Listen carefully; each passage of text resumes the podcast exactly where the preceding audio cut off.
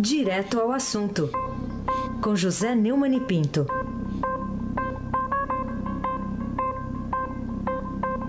Neumann, bom dia, tá tudo bem? Tá tudo bem, bom dia, Raíssen Abate, o craque, mas não, não bota a mão em buraco de tatu. Não, não, isso aí. Sabe como que tatu, como é que pega um tatu, né? É, Você sabe, né? é, pois é, pega pelo rabo. Bom dia, Carolina Ercolim. Ai, ai, bom dia, Neumann. Como é que você tá?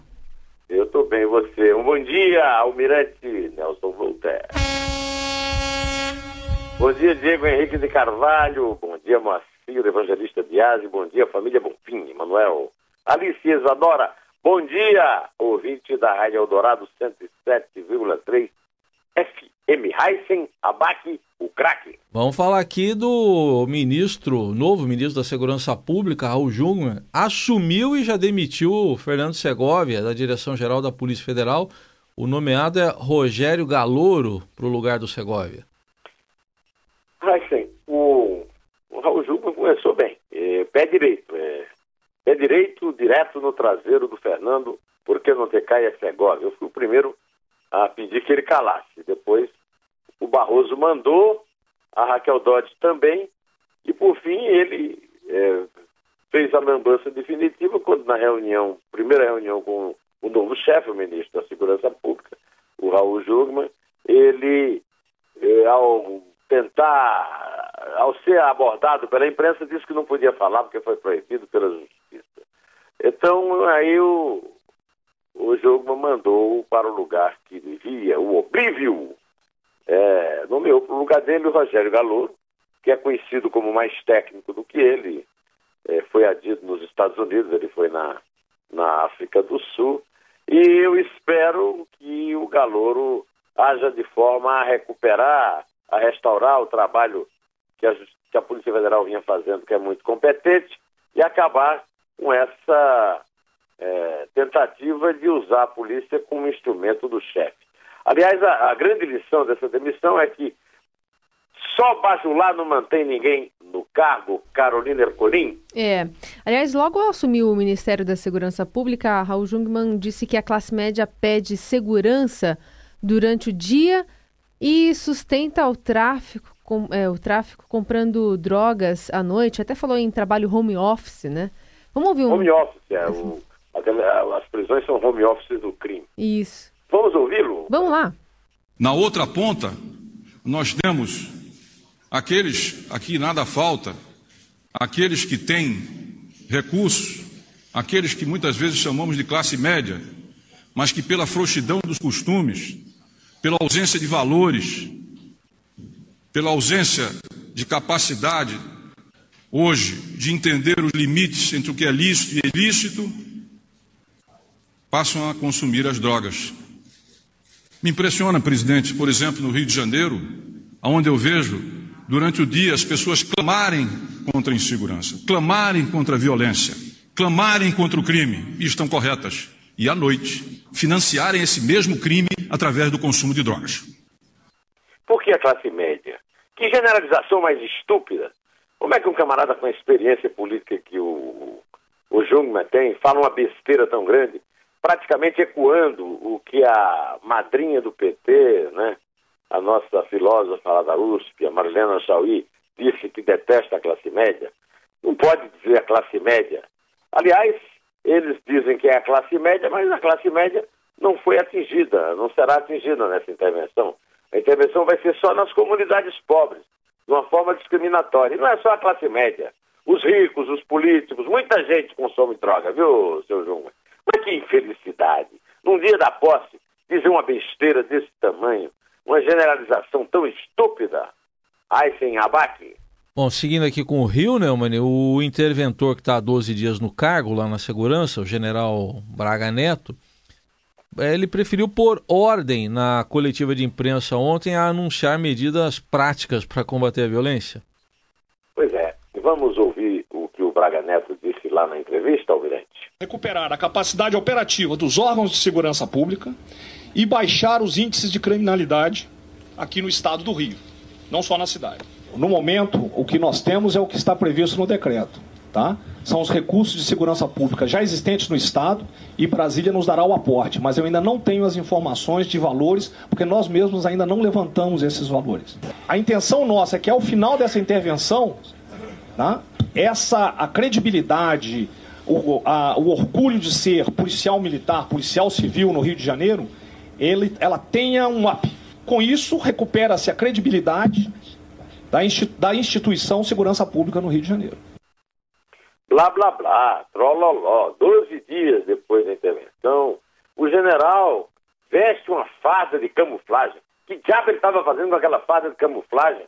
É, para dar lições sobre como dar, as perguntas têm que ser por escrito, é, é, é limita o tempo, um assunto dessa importância. Quer dizer, o general não foi para o Rio para pôr ordem na imprensa, ele foi ao Rio para estar tá indo ao Rio, intervindo no Rio, na segurança do Rio, para acabar com o crime. E não vai ser com, vamos fazer isso, vamos, vamos moralizar por isso. Não, tinha que intervir nos comandos da polícia, tinha que intervir na polícia civil, anunciar coisas, fatos que possam realmente levar a, algum objetivo prático, que ele diz quais são, mas não diz como chega lá.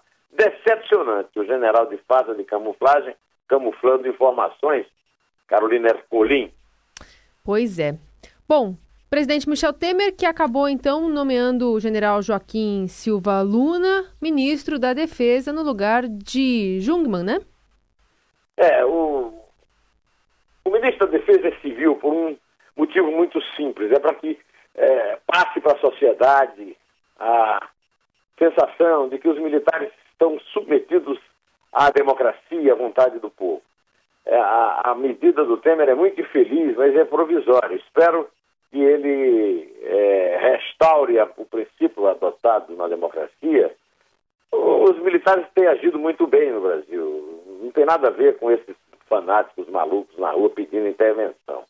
Mas é, eu gostaria de citar hoje um excelente editorial do Estadão a respeito disso, chamando essa interinidade de retrocesso institucional. E encerra com o seguinte parágrafo que eu peço licença para ler. A história demonstra que o descuido dessas áreas cobra um alto preço. Assim, é mais que oportuno que o governo federal, que já tem diante de si enormes desafios, não invente novos problemas por força de suas próprias decisões.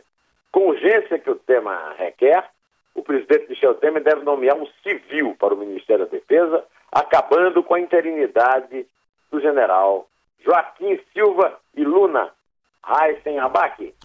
Bom, outro tema aqui, a gente acompanhou ontem o Fórum Reconstrução do Brasil, aqui do Estadão, e nesse evento o ex-presidente Fernando Henrique disse que governos fracos nomeiam militares, né, Rony? Esse Fórum Reconstrução do Brasil foi um momento de grande reflexão sobre o Brasil. O Fernando Henrique, que tem falado muita besteira na política, fez boas análises sociológicas lá, e essa é uma verdade. O problema é que essa mistura de fraqueza com nomeação de militar é meio preocupante. Até agora os militares têm sido cumpridores da Constituição, até agora os militares não têm é, criado nenhum problema à democracia, apesar de haver muito fascistinha na rua pedindo intervenção militar. Né?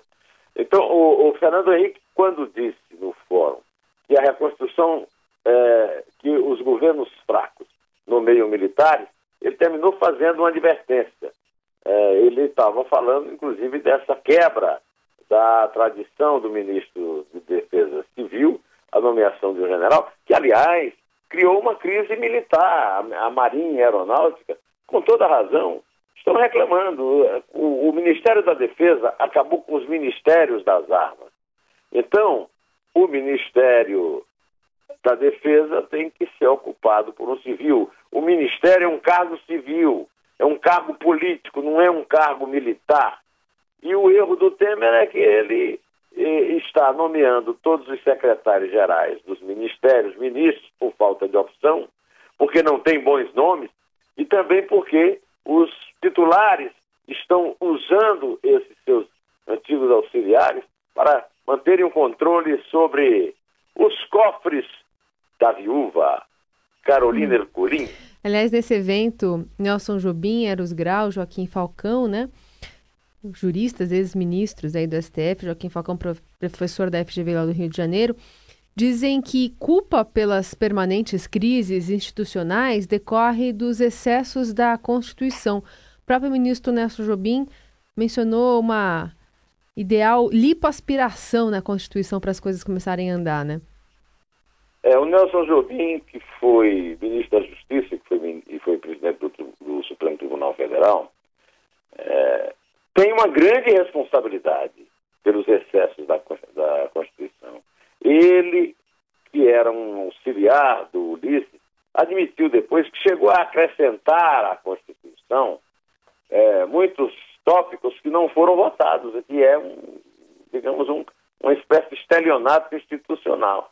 Essa confissão ele não fez ontem no Estadão, mas pregou essa lipoaspiração de algo que foi ele mesmo que ajudou a fazer, ajudando o Ulisses, que era naquela época o multipresidente. O Heisen deve lembrar. Você é muito novinho, não sabe, mas o Heisen deve lembrar. O Joaquim Falcão é, fez a melhor definição da manhã de ontem no Estadão que, que alguns tribunais superiores estão é, funcionando como partidos políticos e não como a cúpula do judiciário.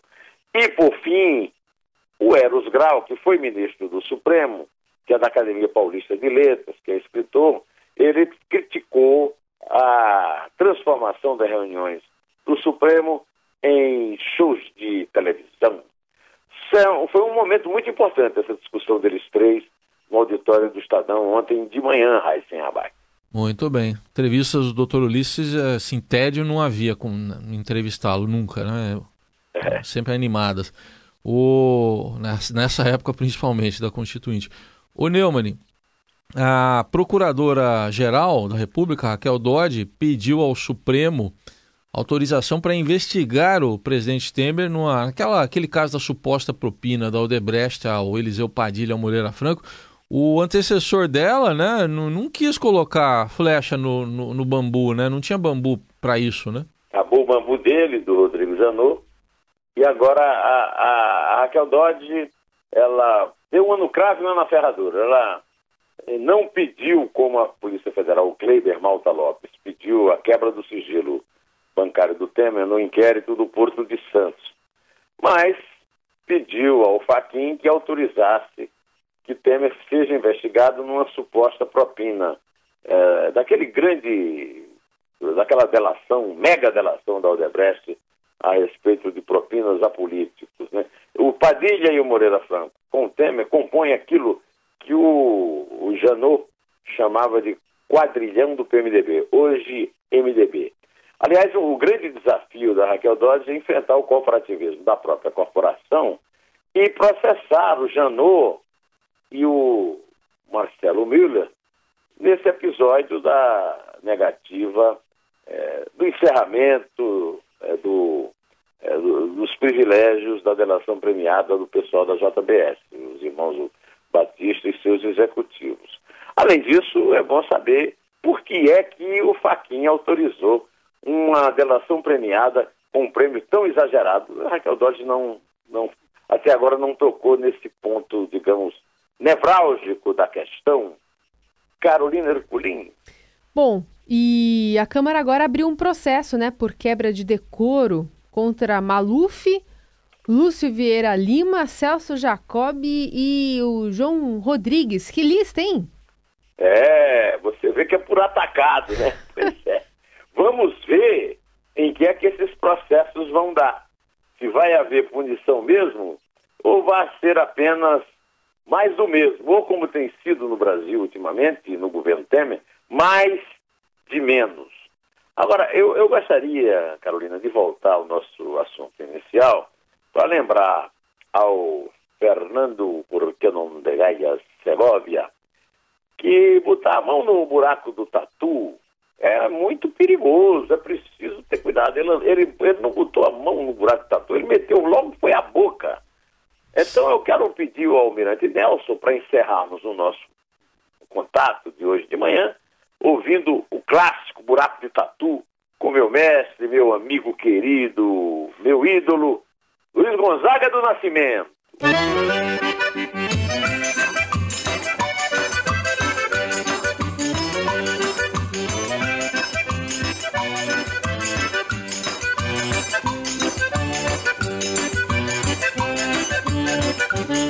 Não bota a mão em buraco de tatu, que é muito perigoso, é preciso ter cuidado. Lá dentro pode ter um cascavel ou um urutu esperando com bote armado. Não bota a mão em buraco de tatu, que é muito perigoso, é preciso ter. Lá no meio do mandiocal, tem muito buraco de tatu. O meu irmão, que é muito enxerido, botou a mão, puxou um surucucu. Bem feito, quem foi que te mandou enfiar a mão em buraco de tatu? Antes de puxar uma surucucu, vamos contar. É. Porque eu vou me mandar. Oh, Vamos, mas... antes que a rima chegue lá onde não deve. É, mas eu acabei de é. descobrir aqui na internet o que, o que é urututu. Urutu. é uma cobra. É uma cobra, não sabia. É. Uma cobra muito venenosa e muito violenta é. lá do sertão. Agora, o Heisen perguntou no comecinho aqui da, da, da, da coluna. Hum. Aliás, ele perguntou não, ele sugeriu como é que se pega tatu. É pelo é pelo rabo. É pelo rabo. É pelo rabo? Você pega o, tatu, ele fica Esse aqui é praticamente um então, quadro de curiosidades. Se você não pegar no rabo do tatu, você não puxa o tatu pra fora do buraco. É, e aí é aí pra... você puxa o surucucu, né? E aí, não que eu esteja defendendo isso, que a gente é a favor da, da ecologia, né, Neumann? Mas é. é, por ali, é pela rima.